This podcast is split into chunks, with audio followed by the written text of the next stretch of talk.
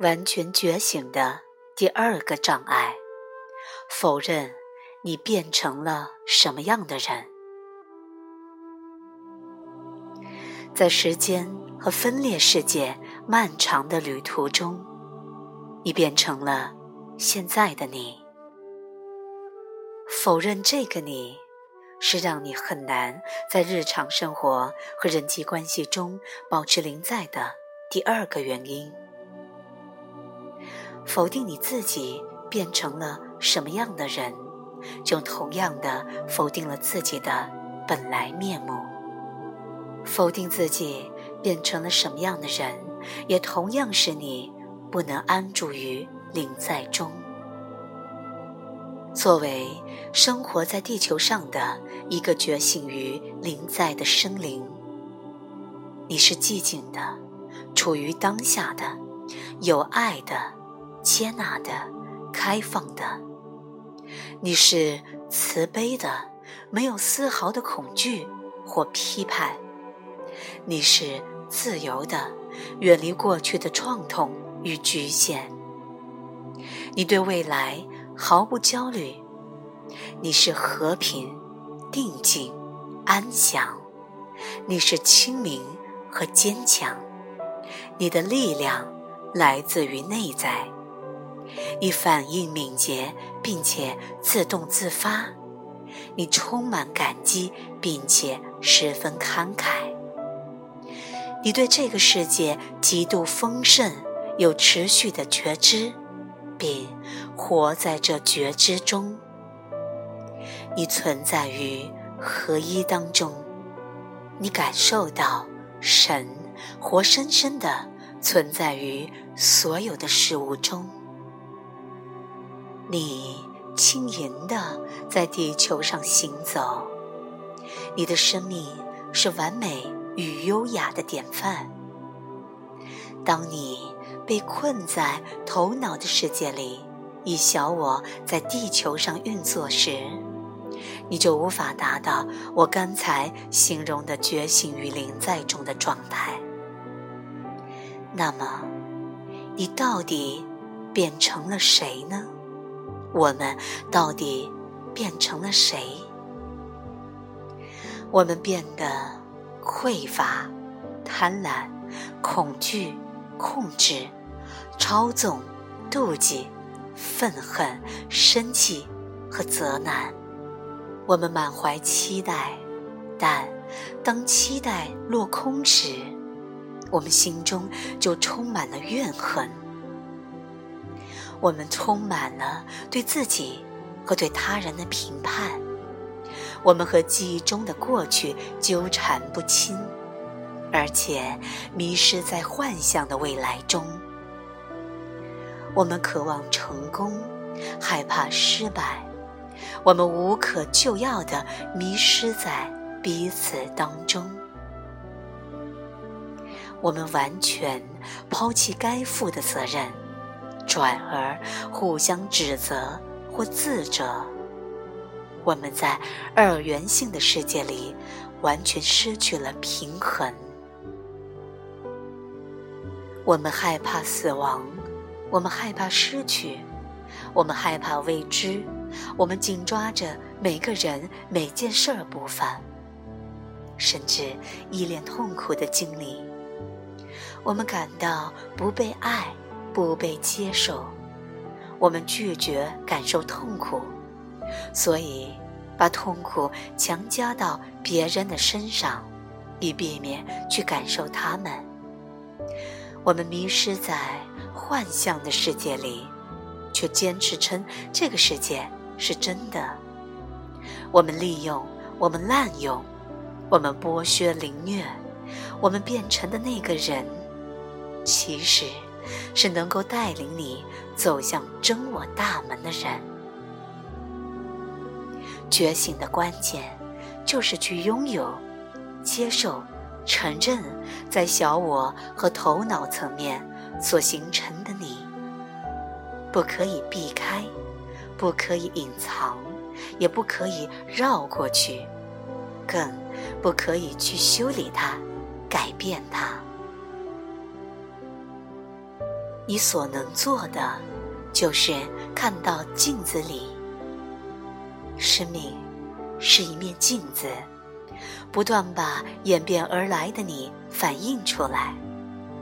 你的人际关系就经常反射出演变之后的你，但你必须自愿的去看。如果你真的朝镜子里去看，你会看到什么呢？你是受害者，还是责怪者？你生气吗？觉得内疚吗？或觉得自己有罪吗？你是否看到自己充满了恐惧呢？你是否耗费此生大部分的时间去讨好他人，最终忘了自己是谁和到底要的是什么？你是否背负着过去那些未疗愈的情绪伤痛，并且把它投射到当下的时刻呢？你对自己、他人和生命有着怎么样的限制信念呢？这些狭隘的信念对你变成什么样的人具备有决定性的因素。在你的人际关系里，你是一个怎样的人？你喜欢掌控吗？你喜欢操纵他人吗？你诚实吗？你是个体贴和乐于助人的人吗？你知道如何表达爱吗？你利用他人吗？你虐待他人吗？你充满批判看法吗？你充满期待和怨恨吗？你是个披着成人外衣的小孩吗？你是否把自己跟父母的关系投射到你的太太或先生的身上呢？在你未能够如偿所愿时，你会怎样呢？你允许自己去感觉你的感受吗？你是否以负责的方式表达感受呢？你如何避开你的感受？当有感受在你内在升起时，你是否愿意承担责任，还是迁怒他人，要别人来为你负责任呢？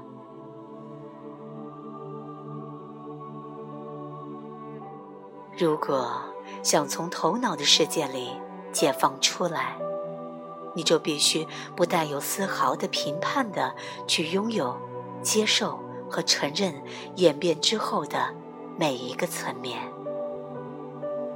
这其实并不困难，只要你愿意暴露弱点，诚恳而真切就行了。如果贪念升起，你就去识别它，拥有它，坦白它，像一个不会批判你的人来告白。如果你找不到不会批判你的人，就请向宇宙告白。宇宙就存在于你内在寂静的核心当中。宇宙啊！我刚才注意到贪婪的能量从我内在升起，哇，我真的是好贪婪啊！现在我向你坦白，伟大的宇宙，我不会批判它或者去抗拒它，我只是承认它。不过现在我选择脱离这个贪婪的能量，回到灵在中。我不允许这贪婪的能量引我更深的进入黑暗与分裂。现在我比较清醒了，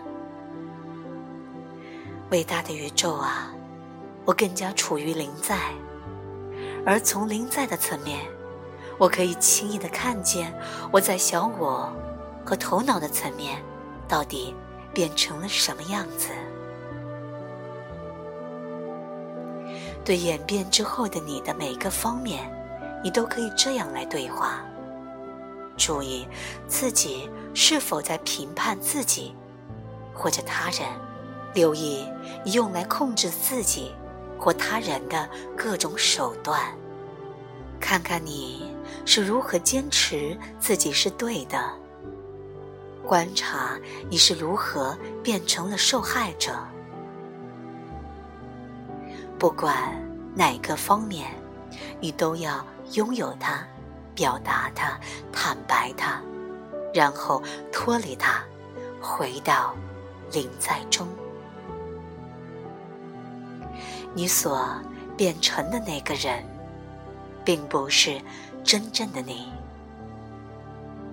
除非你愿意拥有、接受、表达和坦白那个你，否则你无法觉醒。无法进入你原来的实相中。如果你想要安住于灵在，你就要通过这场非常具有趣味性及挑战性的大门。